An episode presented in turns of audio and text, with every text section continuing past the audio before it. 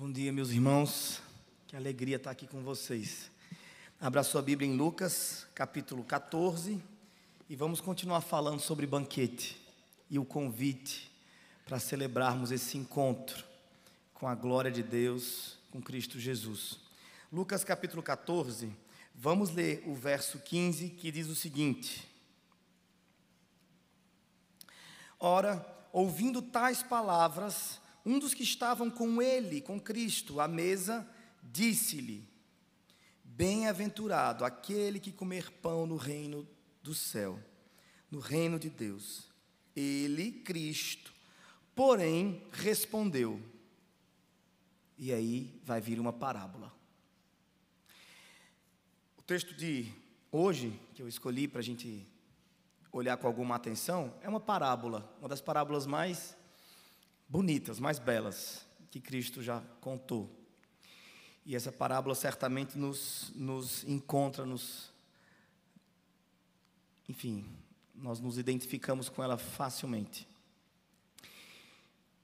Todas as parábolas que Cristo contou, absolutamente todas, foram ditas por Cristo em resposta a alguma circunstância. Todas.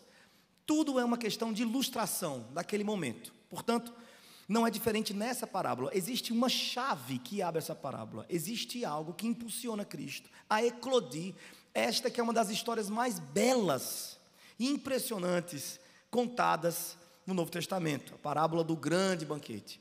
E o que, que é essa chave que destrava essa parábola? O que, que, o que, que traz a, a luz, né, a superfície, essa parábola? É o seguinte: Jesus está numa mesa, me parece que Jesus gostava muito de estar em mesas, né? A gente acabou de ver aqui uma apresentação sobre o último banquete, a última ceia com os discípulos.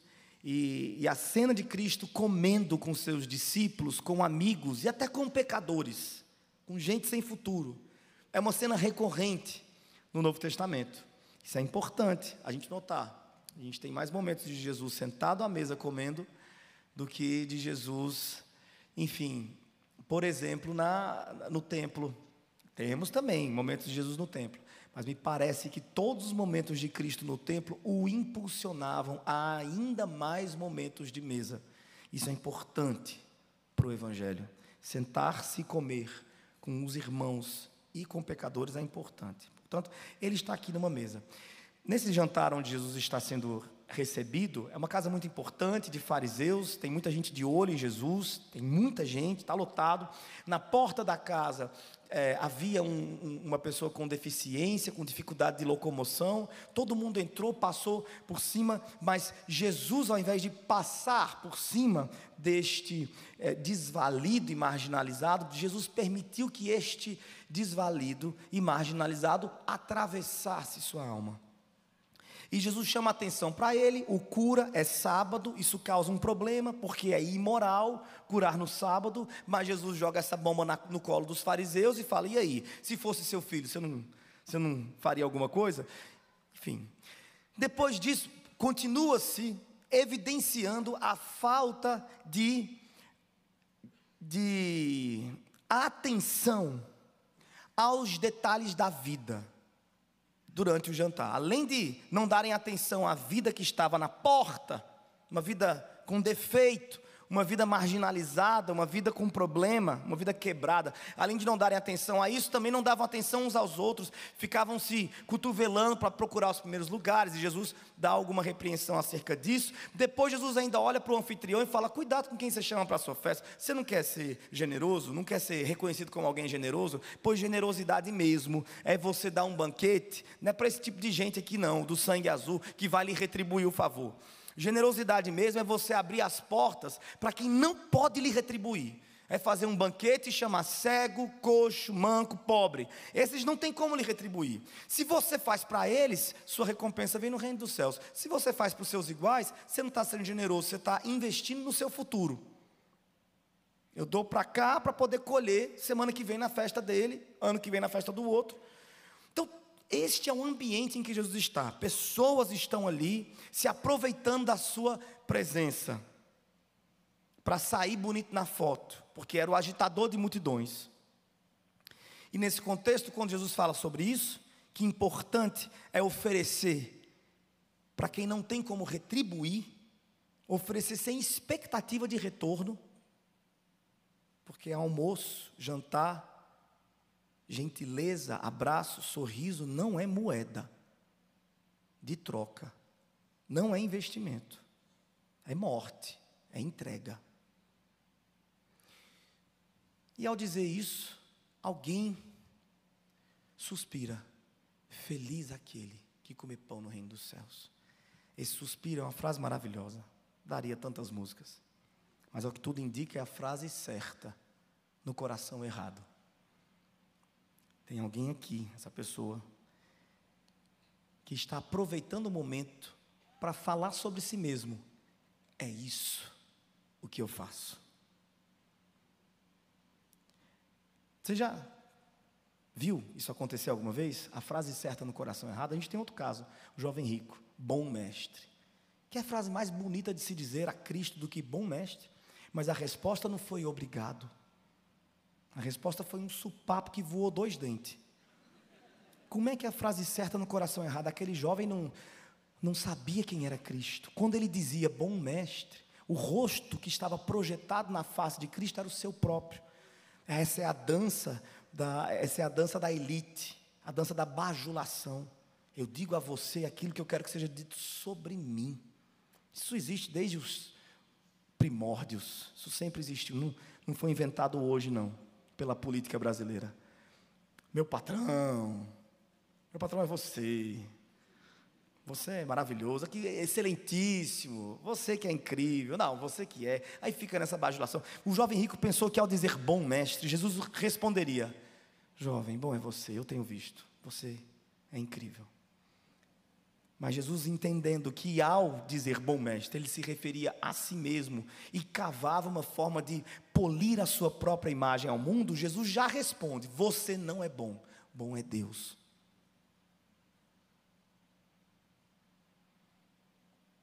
Aqui nós temos o mesmo caso. Feliz aquele que comer pão no reino dos céus. E Jesus pensa: Não é possível. Ele realmente acha que está fazendo a coisa certa. É como se a pessoa dissesse: eu, não, eu sou desse jeito, eu não posso ver um pobre, eu ajudo. Eu ajudo mesmo. Já estou sentindo o cheiro do pão da mesa de Deus. Feliz aquele, eita, que comer do pão. Sabe? Não é, não é, não é, um, não é uma, uma confissão.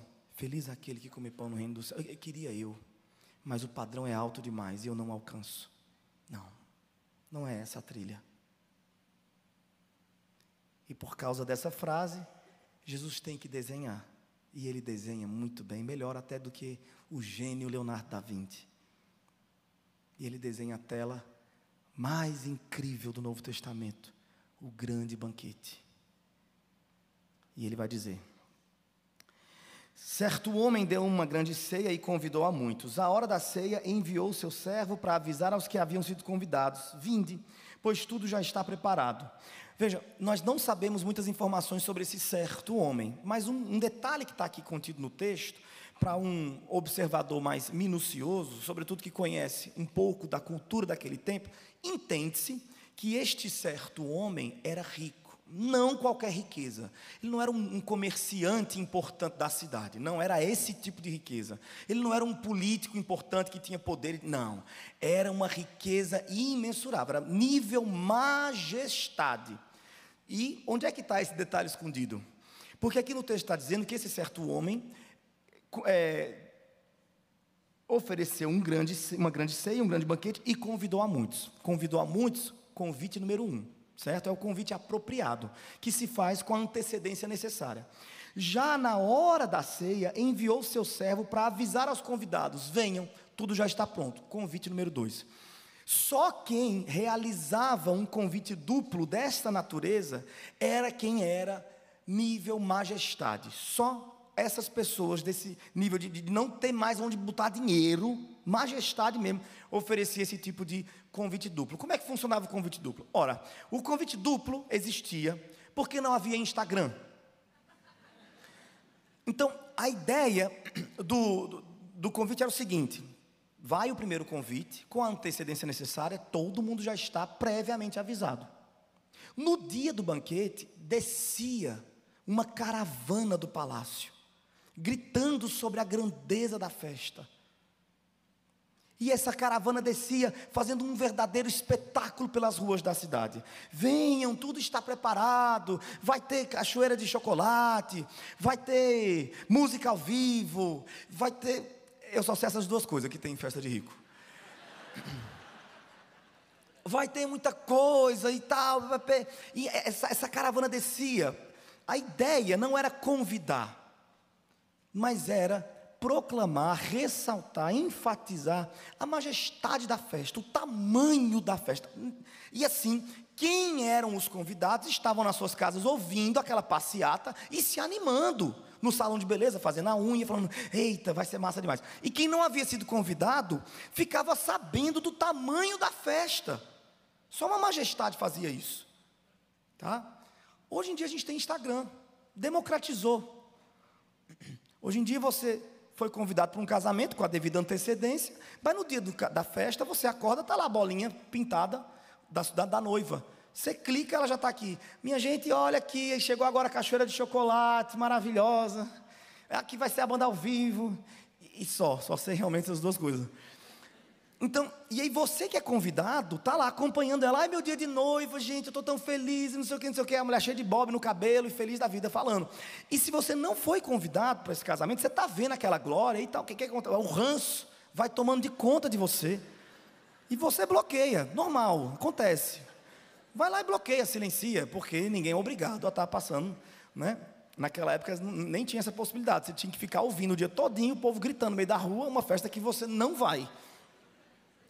Então, é isso aqui que está acontecendo agora, tá? Aí olhe, olhe só. Não obstante, no verso 18, todos a uma começaram a excusar-se, a se desculpar. Todos a uma, esse todos a uma, dá para nós a sensação de que havia um motim, é, é, era uma mesma intenção, todos estavam reunidos em torno de uma mesma ideia. É quase como se houvesse tido uma reunião e eles tivessem, é, em coletividade, é, determinado: nós não vamos. Qual razão? Eu não sei. Aqui não explica qual a razão, mas, mas deixa claro que há um movimento coletivo, um motim, né? Contra essa festa aí. A gente não vai. E aí, e o que, que a gente vai dizer? Bom, cada um inventa a sua desculpa. E aí Jesus vai dizer que eles, cada um começou a se desculpar. E vai citar aqui três desculpas. Não significa dizer, obviamente, que eram apenas três convidados. Mas é como se Jesus estivesse dizendo: teve gente que deu esse tipo de desculpa aqui. Teve gente que falou esse tipo de coisa para se desculpar. E ainda teve gente que falou esse tipo de coisa. É como se fossem três grupos de desculpas. E na reunião deles, provavelmente alguém falou assim: gente, cada um inventa aí, para não parecer combinado. Para não parecer combinado. Mas o texto declara que, embora as desculpas fossem diferentes em alguma medida, a intenção do coração e a disposição era a mesma em todos, todos a uma começaram a se desculpar. Vamos ver a primeira desculpa. Disse o primeiro: Comprei um campo e preciso ir vê-lo. Rogo-te que me tenhas por excusado. Esse rogo-te que me tenha, tenhas por excusado é, é, é tão característico do, da, da, dessa classe mais rica, né? O pessoal gosta, até quando faz coisa errada. Até quando faz coisa errada, eu, eu peço que me desculpe. O, o, o, sabe? Até quando faz coisa errada, o rico usa a frase certa. É impressionante. Aí você fica até confuso se ele fez errado ou se é você que está errado. Você já não sabe mais nem. Né? E aí o primeiro disse isso: Eu comprei um campo agora. Rogo-te que me desculpes. Veja. Qual a fama do judeu hoje? É aí que tá, porque o afastamento cultural é tamanho e histórico dessa cena aqui, né, que é narrada por Jesus na sua, no seu romance, na sua história, na sua parábola. Nós temos um afastamento tão grande entre nós e essa realidade que ao ler a gente não, não identifica onde é que está a graça. Mas isso aqui é altamente irônico, é patético, essa desculpa. Né? Sobretudo porque hoje, no dia de hoje, né, no nosso tempo, é absolutamente natural comprar coisas sem ver. Absolutamente natural. A gente faz isso o tempo inteiro.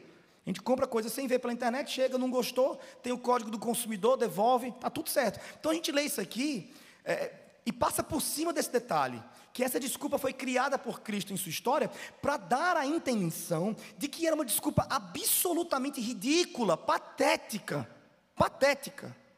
Isso passa batido. Qual é a fama do judeu hoje? Que ele é o quê, gente? Até se você tiver judeu aqui, até me. Eu não, deu me livre, eu não estou nem. Mas dizem por aí, eu não, não, eu não jamais falaria um negócio desse. Dizem por aí que judeu é, é amarrado, eu acho um absurdo esse tipo de fala. Preconceituoso demais. Né? Não, que diz que ele é amarrado e bom de negócio. Judeu é um cara bom de negócio. Essa é a fama dele hoje. Agora você imagine um judeu raiz. Então, quando Jesus está aqui diante do seu público, o primeiro disse: Comprei uma terra e preciso ir vê-la. Todo mundo, oxe, comprou sem ver. Vai ver de noite. Quem já viu um negócio desse? Que absurdo. Essa é a risada que rolou. No, eu engasguei aqui. Não pode mexer em judeu que é querido de Jesus aí. Então, essa foi a primeira desculpa, patética, absolutamente ridícula. E as pessoas ouvindo ali a história de Jesus deram risada. Falaram: não, peraí, deixar de ir para um banquete, porque uma desculpa esfarrapada dessa. Vem a segunda. Outro disse: Comprei cinco juntas de bois e vou experimentá-la. Rogo-te que me tenhas por excusado. Mais uma vez a finese né, dessa classe. E aí segue a mesma regra. É um absurdo para eles. As cinco juntas de bois é um equipamento tecnológico importantíssimo para arar a terra, para fazer serviços de colheita, e é caríssimo também. Então, camarada, comprei cinco juntas de bois, preciso lá. Você comprou sem experimentar, sem ir lá ver? Sem lá procurar saber qual a procedência da senhora vaca que pariu aquele boi. Que tipo de ração ele comeu a vida toda. Comprou-se na cega. E vai testar de noite. Então é uma coisa absurda e todo mundo acha aquilo um absurdo enquanto escuta Jesus contar essa história. Aí vem o terceiro. O terceiro é o pior de todos. É a desculpa mais esfarrapada, mas tão ruim, mas tão ruim, que é quase como se a pessoa tivesse inventado a desculpa enquanto falava. E ao ouvir o que sua boca disse, a pessoa sentiu tamanha vergonha que fechou a porta antes da frase, me desculpe. Sabe quando você junta com seus amigos para mentir? Não tem? Quando, né? Deve acontecer com alguma frequência, eu sei. Você fala, gente, cada um inventa a sua história, eu não vou, cada um inventa para não parecer. Aí sempre tem aquele que entrega o jogo que não sabe mentir. Eis aqui, é o terceiro, é o que não sabe mentir. Né? O terceiro vai dizer: Outro disse: casei-me e por isso não posso ir. Ponto. Esse ponto é quase que eu consigo ouvir a porta batendo. E a pessoa assim, ai que vergonha. Eu falei, besteira. Eu casei. Bah. Eita bexiga. Porque, veja, para nós essa desculpa parece ser a mais adequada. Para nós. Porque a gente, ocidentais do século 21, brasileiros, na nossa cultura, se você casa, você ganha carta branca para faltar um ano de evento de igreja, de negócio de almoço de família. Ei, pastor, desculpa, eu não vou porque eu casei, né? Aí o pastor fala, herdeiro, né? Aí, realmente. Mas aí já tem um diácono que deixa ele, pastor, tá de lua de mel. Ei. É, vai, vai, menino, vai, o que, que você está fazendo aqui? Vai. Sempre tem essas piadas de diácono, né, gente? Tal do diácono. Amo todos. então, para a gente essa desculpa parece a mais adequada. Para a cultura daquela época, essa é a mais ridícula de todas. Porque se você casa naquela cultura, você tem uma razão enorme para participar de qualquer festa. Veja como é que funcionava. Naquela época, era natural que, tendo sido convidada, você recém-casada, para a festa de alguém, você fosse, se estivesse no prazo dos 12 primeiros meses, do primeiro ano de casada, você iria para essa festa que você foi convidada com a roupa do seu casamento. Tem noção? Você está no seu casamento, chega uma noiva, entra outra, vai descendo uma pelo teto. E aí você está lá no seu, né, maquiando ali, chega seu pai e fala assim: Minha filha, o casamento está um sucesso. Doze noivas. E isso para eles era uma coisa assim que a, menina ficava emocionada, agregava valor à festa. Os judeus estendiam, agregavam esse valor da, da, da comemoração. Então, se eu me casei, Eu quero dizer e usar as roupas do meu casamento. Eu quero estender isso, colocar isso dentro da festa do outro e aumentar o nível da celebração. Era assim que eles eram. Portanto, quando Jesus coloca essa desculpa aqui, a mensagem que ele está querendo dar para os seus ouvintes é: olha, das, das desculpas mais esfarrapadas que você possa imaginar. Quem ouviu Jesus dizer isso falou assim: Ô gente, casei, não vou para a festa, mas casar é a maior razão de estar em qualquer festa.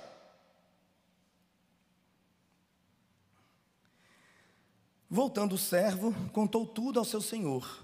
Então, irado, o dono da casa disse ao seu servo: Sai depressa para as ruas e becos da cidade e traze para aqui os pobres, os aleijados, os cegos e os coxos. Então, aqui nesse ponto da história, cria-se uma segunda lista de convidados. Nós vamos chamar de lista de convidados B, o grupo B. Para o grupo A, o convite era venham. Para o grupo B, o convite é traga. E o termo que está traduzido aqui como traze para aqui, no grego, é ainda mais adequado traduzir da seguinte maneira: vá depressa para as ruas e becos da cidade, pega pela mão e vem guiando. Também é possível que a tradução seja coloque no seu colo e traga. Também é possível essa tradução. Portanto, a ideia de um contato físico e da necessidade de pegar pela mão e trazer. Por que é que o grupo A, o convite é venha, e o grupo B, o convite é traga pela mão? A razão é óbvia. O grupo A era propício, essa é a palavra. Era propício, era o lugar, era o ambiente natural deles. Eles conheciam a estrada até o palácio. Eles frequentavam aquele lugar, eles tinham as roupas certas para aquilo, condições financeiras adequadas para participar desse banquete. Agora, o grupo B, minha gente, cego, coxo, pobre, se eles ouvissem o convite, não, eu gostei da ideia, mas como eu vou? Eu não tenho condições, eu nunca fui para essas bandas. Geograficamente eu estou desorientado, não é a minha, não é o meu lugar.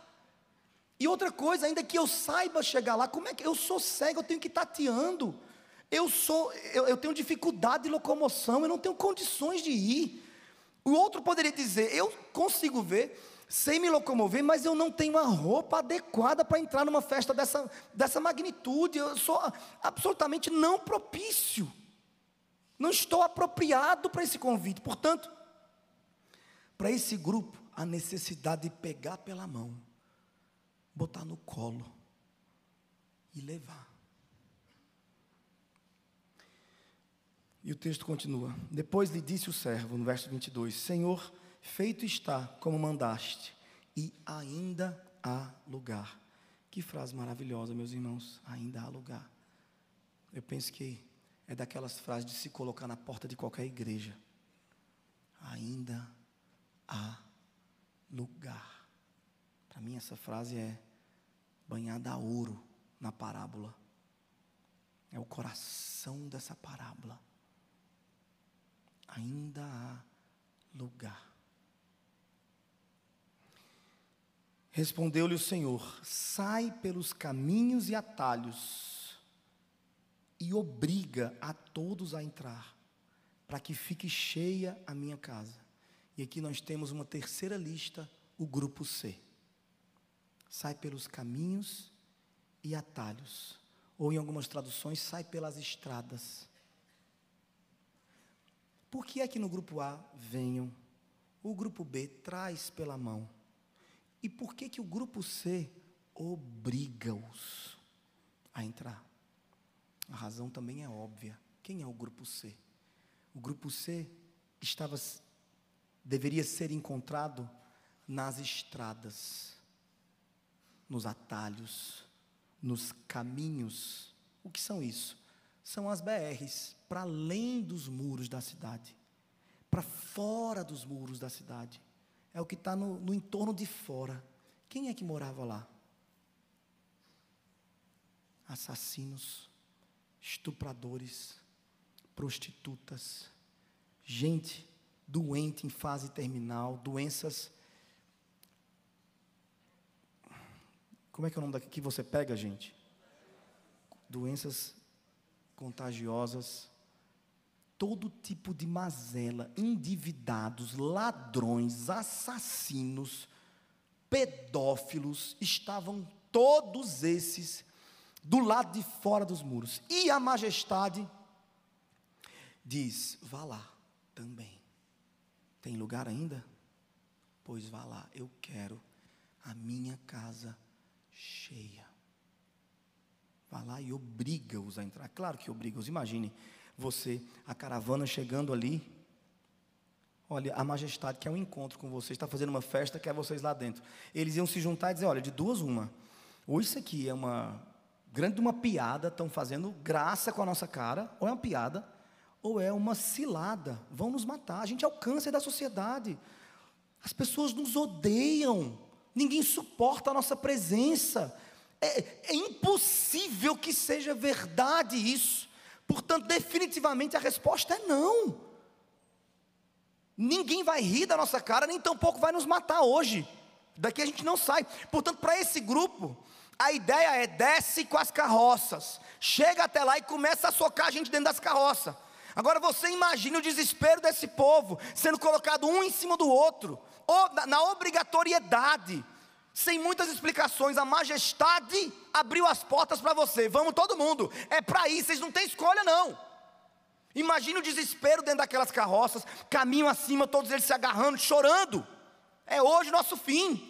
Nós estamos indo para o nosso fim. Agora imagine a surpresa, quando de repente são todos jogados naquele chão de mármore branquíssimo limpíssimo. E quando o primeiro deles tem coragem de erguer os olhos, o que vê não é uma espada apontada, mas uma mão estendida. E uma voz dizendo: Que bom, que bom que vocês chegaram. Agora a festa vai começar. Eu estava esperando por vocês. Eu queria vocês aqui. E por mais bela que seja essa parábola, ela se, ela, ela se encerra de uma das formas mais trágicas. Eu vos declaro que nenhum daqueles homens que foram convidados provará a minha ceia. É quase como se Jesus olhasse para aquela pessoa do começo, tão cheia de autoconfiança, e dissesse: Não.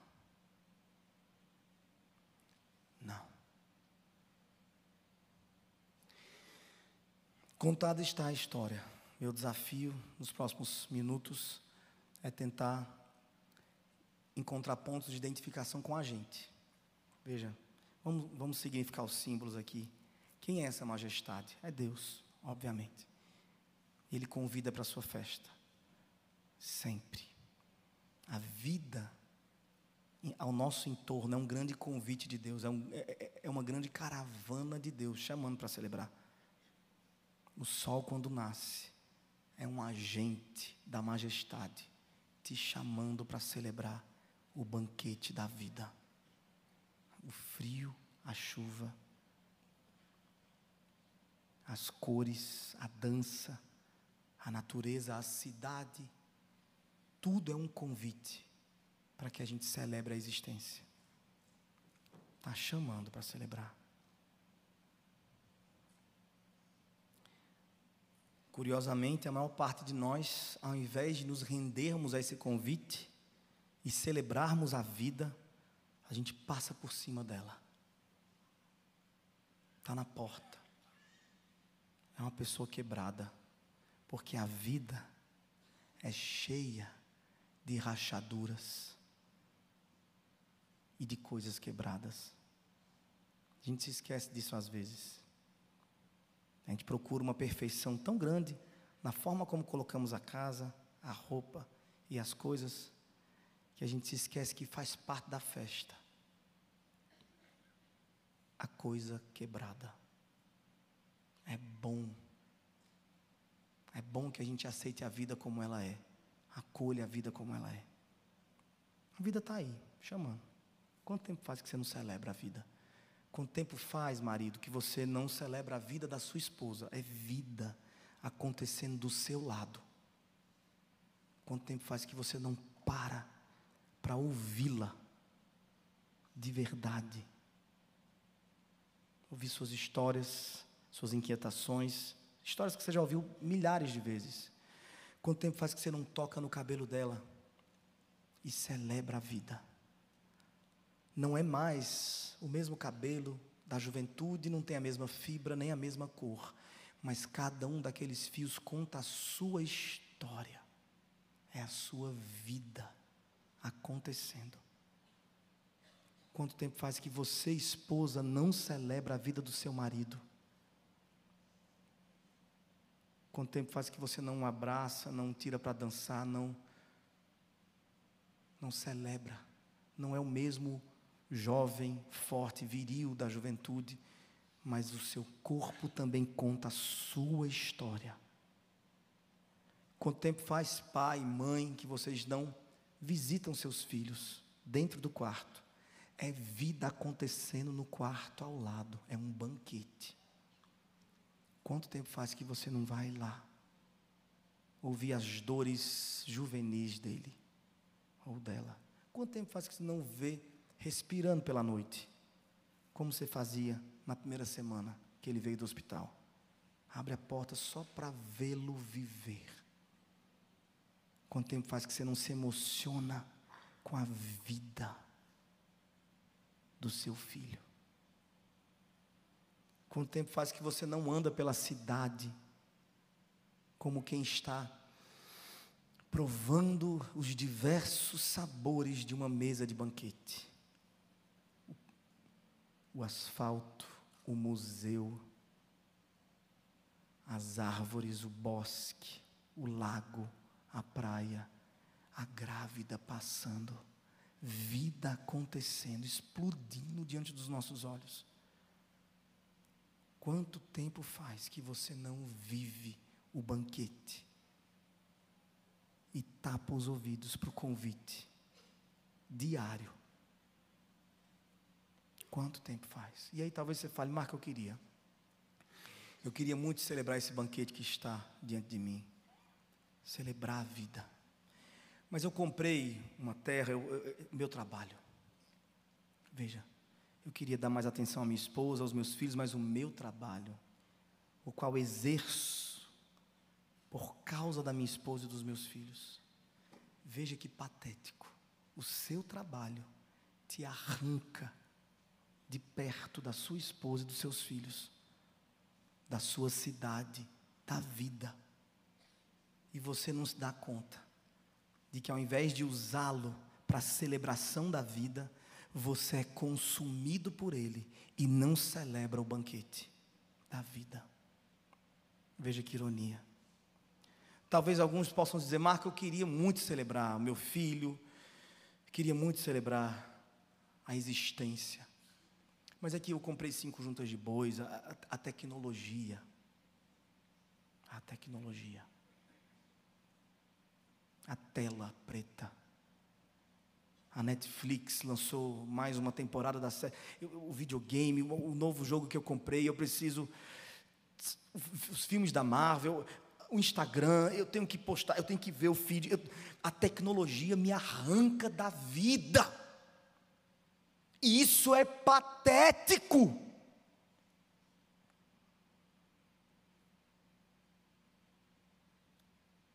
Patético vida está acontecendo lá de fora. E as nossas juntas de bois, a nossa tecnologia está nos mantendo aprisionado, distante dos cheiros, dos aromas, da sensação, do abraço. E talvez ainda os piores, os ainda mais ridículos, culpem a família por não celebrar a vida. Marco, eu queria. Eu queria estar aqui, ao lado do pastor, dos pastores da igreja, celebrando o banquete da fé, partilhando, indo para o evangelismo, ajudando na conferência doxa. Eu queria estar envolvido. Isso aqui é um banquete. Eu queria estar mais tempo aqui, comendo pão, bebendo vinho. Eu queria estar mais tempo com os meus irmãos. Eu queria estar, aproveitar o bosquezinho que tem aqui atrás, que é privilégio de poucas igrejas. Eu contei três até agora no Brasil inteiro, que tem um espaço verde tão bonito como esse. Eu queria estar aqui na comunidade da fé, atendendo às necessidades, visitando o hospital, junto com os ministérios, ministério outono, ou infantil, adolescente. Eu queria, mas Marcos, você sabe nasceu meu primeiro filho, eu me casei, e, e, você sabe como é que é o casamento. Então, você imagina, nasceu meu primeiro filho, e sabe como é que é ter criança? Você sabe, Marco. E aí, agora nasceu o segundo filho, meus meninos é tudo adolescente. Você sabe que realmente eu não tenho condições nenhuma. É aula de judô, é aula de dança, é aula de inglês, é aula disso, é aula daquilo. Agora você veja que patetice. Se você tinha motivos para estar aqui celebrando o banquete da vida, antes, quando era solteiro, casou-se, seus motivos agora se agravaram. Você é responsável pela sua eternidade e pela eternidade do seu cônjuge. Não tem razão maior para você estar aqui no domingo seguinte ao seu casamento do que o fato de ter casado. Nasceu um filho, sua, agora você não tem que vir para cá com urgência, você tem que vir para cá de joelho tremendo, de joelho tremendo. Agora, ao contrário disso, a gente afasta os nossos filhos porque a gente quer criar crianças, jovens, adultos que sejam de valor, que tenham muito conhecimento. A gente quer que o nosso filho fale inglês. A gente quer que o nosso filho tire as melhores notas, passe no, no, no, no, eh, Enem com as maiores notas. A gente, a gente quer que ele seja incrível, que ele tenha os melhores amigos, que ele vá para o cinema com essas pessoas ricas, influência na sociedade, que tenha poder, poder, poder. E dessa maneira a gente está afastando da comunidade da fé. Os nossos filhos não amam os senhores de cabelo branco da comunidade da fé, porque não, não os conhecem. Os nossos filhos hoje, a referência deles são os TikTok, de 14 anos de idade, ficam fazendo dancinha. Hoje eles sonham em ser um TikTok, aos 11, 9 anos de idade, porque é o que eles veem. Na minha idade, de 10 anos de idade, não costumo fazer testemunho pessoal, não falo de mim não, não gosto disso não mas vocês vão entender a razão. Quando eu tinha 10, 11 anos de idade, a pessoa que eu olhava e dizia: É isso que eu quero para a minha vida, era, por exemplo, a Mônica, que está sentada bem ali, da igreja de vocês. Ela era minha professora da escola dominical lá em João Pessoa. Ela não fazia dancinha, não. Ela abria a Bíblia e pregava o Evangelho. E eu louvo a Deus pela oportunidade de estar aqui hoje, na igreja que ela serve, e vê-la ainda servindo, com a mesma vitalidade de quando eu tinha 10 anos de idade. Vê-la servindo com a mesma energia, envolvida. Certamente tem 300 razões para se cansar no meio do caminho, mas a graça de Deus carrega e preserva, ao que tudo indica. Ela, pelo menos, porque eu.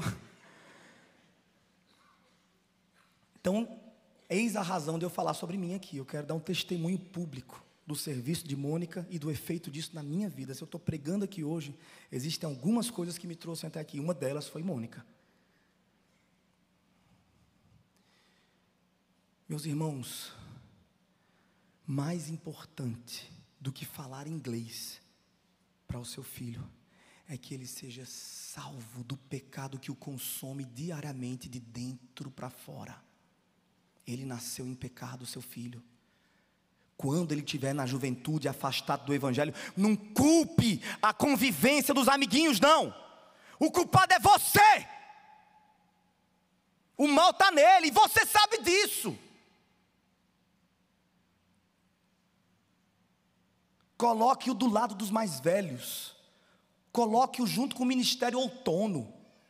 Para cada um velhinho da igreja, que tinha que ter três, quatro adolescentes em volta. Traga para cá para dentro para entender o valor desse banquete que é a comunidade da fé. Não há nada mais ridículo do que ausentar-se desse banquete por razões do seu filho. A eternidade dele é mais séria e importante do que um ataque cardíaco. Me diz aí, se não é melhor um filho no céu, falando apenas português e muito mal, do que um filho no inferno poliglota. O que é que você quer, meu irmão?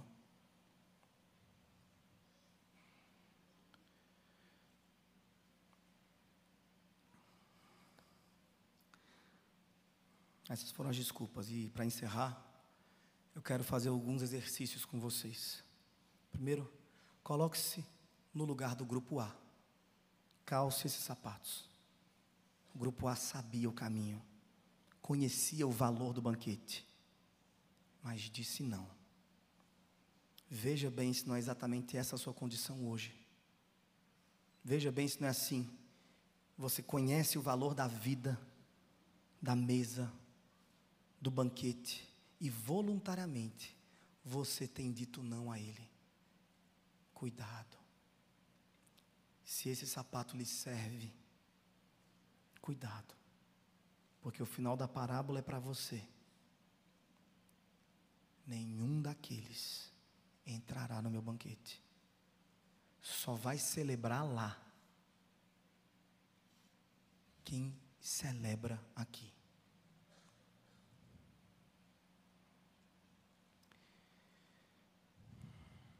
Agora vamos fazer um segundo exercício. Coloque-se nos sapatos do grupo B. Quem é o grupo B? Esse sapato lhe cabe perfeitamente, porque é de fato para nós. O grupo B são gentios, gente como eu e você, que ao longo da vida recebemos mensagens que nos guiaram pela mão até o Evangelho. Porque veja, do ponto de vista do significado imediato desses símbolos da parábola, o grupo A é o judeu. Ele sabia, ele vinha recebendo notícias desse banquete desde o tempo de Adão. Primeiro a convidar foi o próprio Deus. Virá um que esmagará Satanás. Depois os profetas. E tantos e tantos e tantos mensageiros. Ainda assim, na hora que a festa começou, eles viraram as costas. Portanto, o grupo B foi convidado, gentios, gente de toda tribo, língua, povo, raça e nação. Foi assim que nós, tupiniquim, chegamos na festa.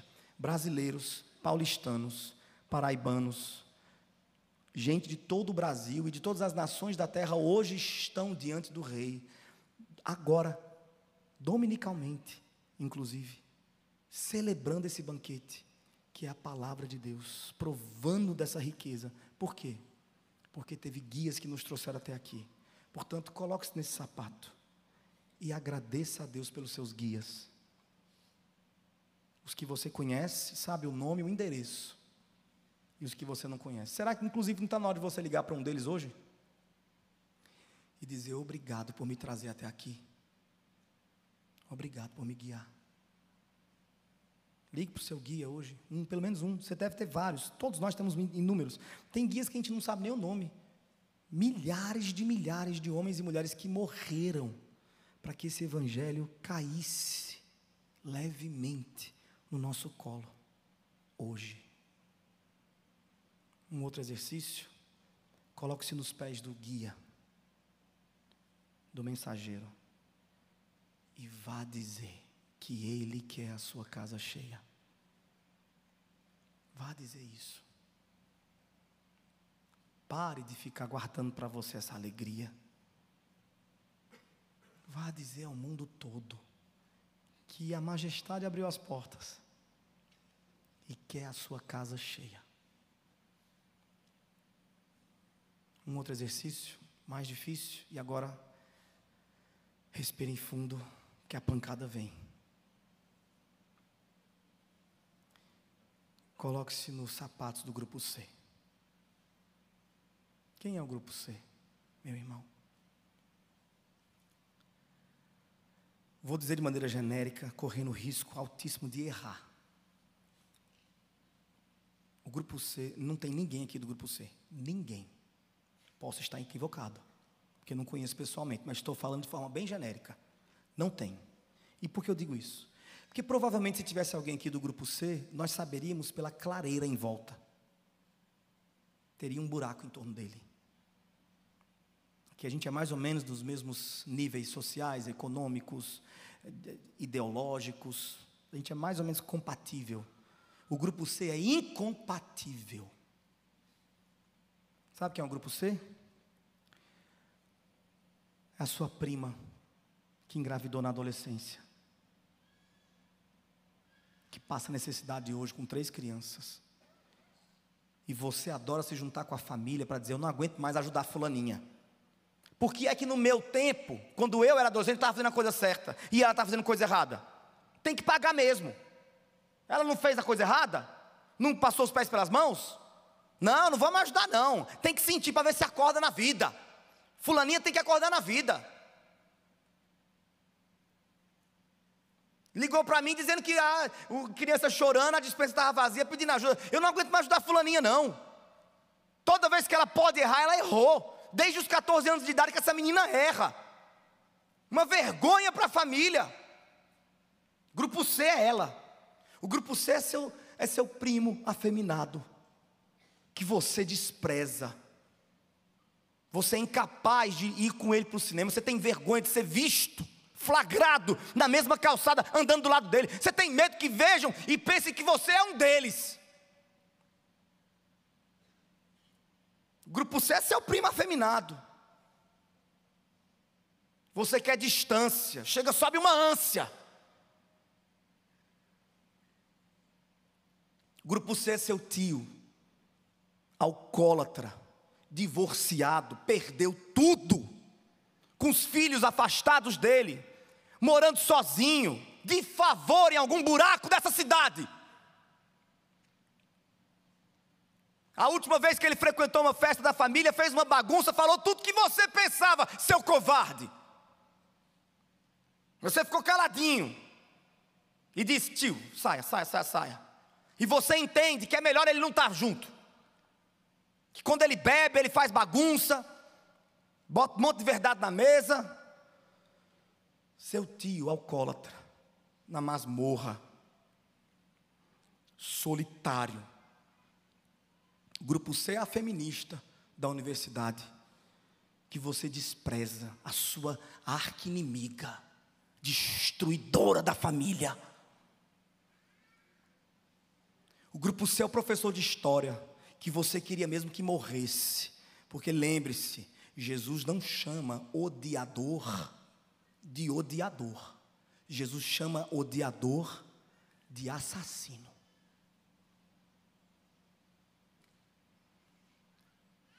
Inimigo da família brasileira.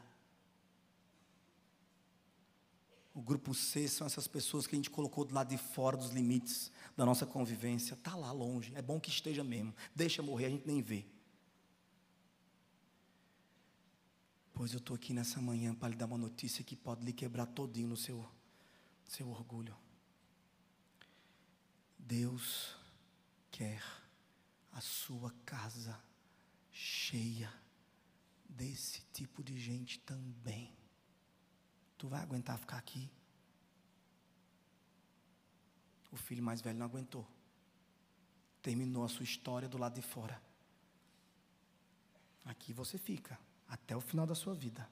Mas lembre-se que lá vai ter esse tipo de gente. Que aqui você evitou. Será que você vai terminar dentro da festa ou do lado de fora, resmungando, como Jonas? Não vou chamar esses ninivitas de irmão, não. Vou pregar para eles de jeito nenhum. Tem gente que acha que Jonas não queria pregar para Nínive porque tinha medo de morrer. Jonas nunca teve medo de morrer. Foi, quem é que está acontecendo? O problema sou eu, me joga no mar? Sou eu. Eu aqui, ó. Eu que estou fazendo as coisas tudo errado. Me joga no mar. Nunca teve medo de morrer, Jonas. O maior medo de Jonas não era morrer. O maior medo de Jonas era chamar os ninivitas de irmão. Não vou pregar para eles, porque eu lhe conheço. Ai, Jonas, vai ali pregar para eles. É, diz para diz eles que o juízo está chegando, como fogo. Diz para eles que a maldade, a maldade deles transbordou e eu vou exercer juízo. Ai, vai lá dizer. Vou dizer não, porque quando eu falar isso, eu lhe conheço, Deus. O Senhor vai perdoar esse povo. E eu vou ter que chamar eles de irmãos. Eu não vou não. Caiu no mar, um peixe engoliu, fez as pazes com Deus, falou: tá bom, eu vou. O peixe engoliu Jonas na beira da praia. Jonas levantou ainda irritado. Quer que eu fale? Eu vou falar então. Todo cheio de coisa. Todo. Não, eu falo. Quer que eu fale? Eu vou falar. Nínive, é aqui que é Nínive? Maravilha. Vou falar agora. Não, ele quer que eu fale. E aí, não sei se você observou isso no livro de Jonas, mas é a pregação mais relâmpago que o mundo já viu. Não, ele quer que eu fale. Agora, como falar?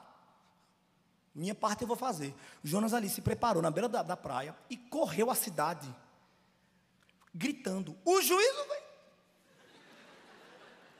Não deu tempo sequer, ele não parou, ele não, ele não tinha coragem de olhar na cara daquelas pessoas, ele odiava aquelas pessoas. Ele tinha medo de parar, ter que responder perguntas, sensibilizar demais, as pessoas entenderem realmente tudo que estava acontecendo e se arrepender. Ele saiu correndo sem parar, gritando uma única frase. E subiu no monte e falou assim: A minha parte eu fiz, mata. Quero ver. E Deus perdoa. O povo se arrepende e Deus perdoa. Meu irmão, um novo exercício. Coloque-se nos sapatos do grupo C, pelo amor de Deus. Que foi o que Deus tentou fazer com Jonas. Jonas tem criança ali, Jonas. Jonas tem animal ali, Jonas. Jonas são pessoas, Jonas. Minhas pessoas, Jonas. Você chama eles de inimigo e eu chamo de filhos. Coloque-se nos sapatos do grupo C, pelo amor de Deus. Coloque-se no sapato da sua prima, veja o que é abrir a estante e não ter comida ali para dar para seus filhos. Por um minuto, faça isso. Veja o que é sentir-se errada a vida inteira, incapaz, trôpega, incapaz de acertar abandonada, mãe solteira, coloque-se no sapato do seu primo, pelo amor de Deus. Sinta um pouquinho só o que é ser o alvo da piada de todos os tios da família ao longo da vida, o que é sentar no banco de uma igreja e sentir-se condenado por absolutamente todos os sermões, sentir-se filho do inferno desde sempre. Coloque-se no lugar do seu tio abandonado. O que é criar filhos, quatro filhos, três filhos, dois, e estar sozinho, porque é um traste, porque conseguiu estragar tudo, porque conseguiu quebrar todos os acordos sociais. Coloque-se no, no lugar desse seu tio, pelo amor de Deus.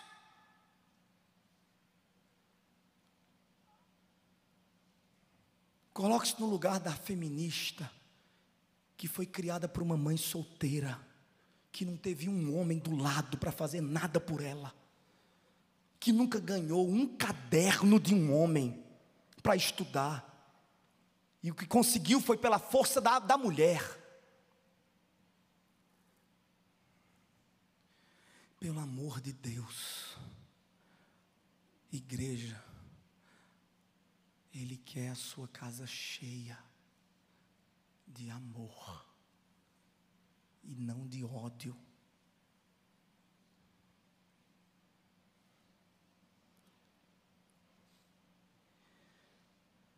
Só tem um sapato nessa parábola que você não pode experimentar. O exercício acaba aqui. Você pode provar o sapato do grupo A e sondar se não está debaixo desses lençóis equivocados. Você pode colocar no sapato do grupo B, se lhe serve muito bem. Você pode se colocar nos sapatos do guia, você pode se colocar nos sapatos do grupo C, sugiro que faça isso. Mas tem um par de sapatos que você não deve tocar, nem sequer imaginar experimentá-los. O sapato da majestade, fique longe, não é para você. Você não tem o direito de dizer quem entra e quem sai dessa festa. Você não tem o direito de regular a entrada aqui. A graça de Cristo alcança quem Cristo deseja e você recebe como irmão.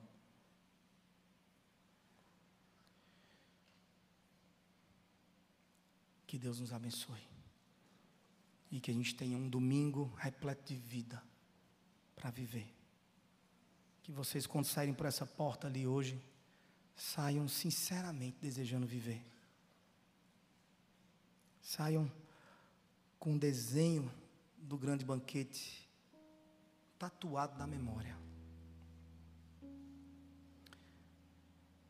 Que saiam cheios de gentileza, cheio de misericórdia para oferecer. Que traga a gente para essa mesa, vá comer, vá sorrir.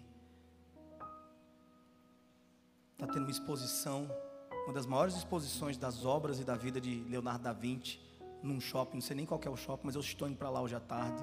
Vá também. Vá ver a arte, as cores, a vida. Pegue sua Bíblia hoje e se banqueteie com isso aqui. Prove esses sabores. Apague o celular. Desligue a televisão hoje. Vá folhear. Ao invés de clicar.